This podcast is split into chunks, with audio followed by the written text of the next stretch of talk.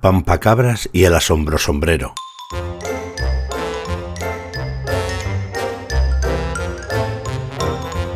Capítulo 11.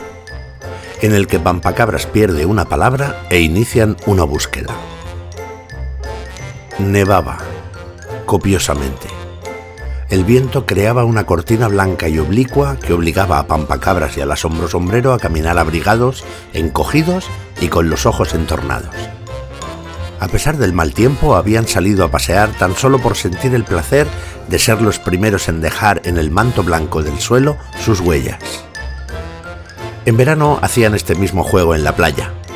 En la arena en lugar de la nieve, claro está. Dejaban sus pies marcados en la arena mojada hasta que una ola recogía las huellas y se las llevaba al fondo del mar.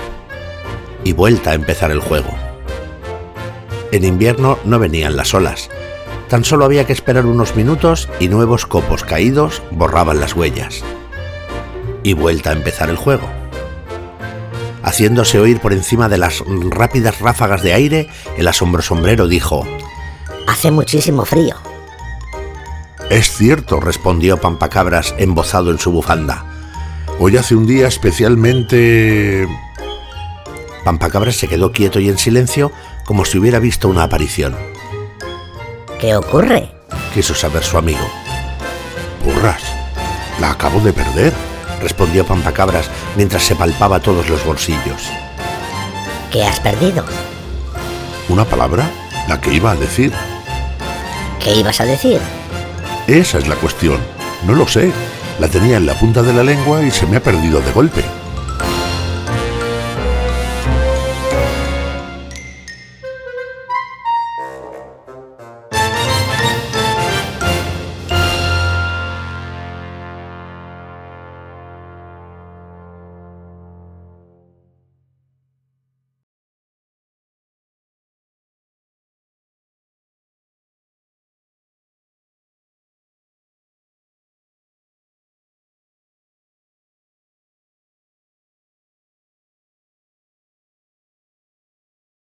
A ver, abre la boca.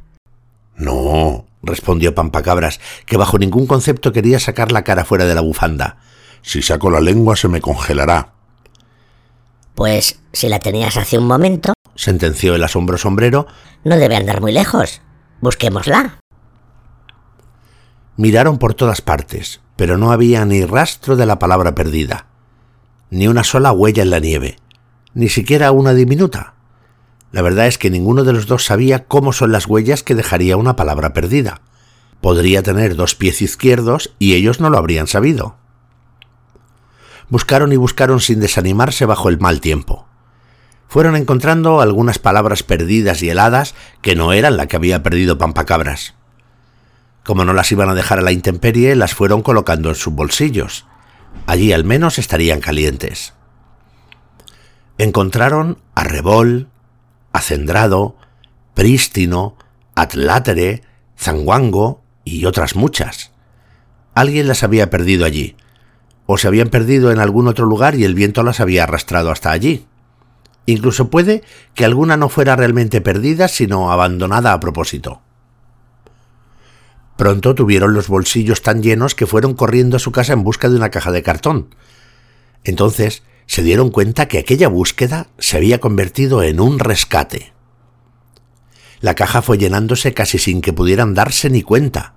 Algunas palabras llevaban tanto tiempo abandonadas que estaban en muy mal estado. Ellos las recogían todas, sin distinción, con mimo, con cariño, con tacto.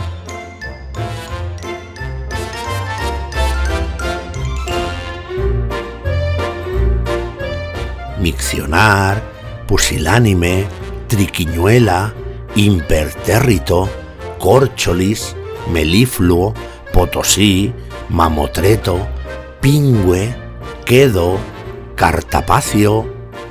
Al caer la noche y entrar en casa, colocaron todas las palabras con mucho cuidado cerca de la chimenea para que entrasen en calor. Más pronto que tarde, las palabras, sintiéndose mejor, iniciaron entre ellas una grata conversación. Había palabras largas y palabras cortas, delicadas y gruesas, piropos e insultos, pero no había ni rastro de la que Pampacabras perdió. y sucedió que más tarde, mientras cenaban con el rumor de fondo de la animada charla de las palabras revividas en torno al fuego, Pampacabras gritó ¡Inclemente! y creció tanto y tan bruscamente que se hizo un chichón al golpearse con la lámpara del techo.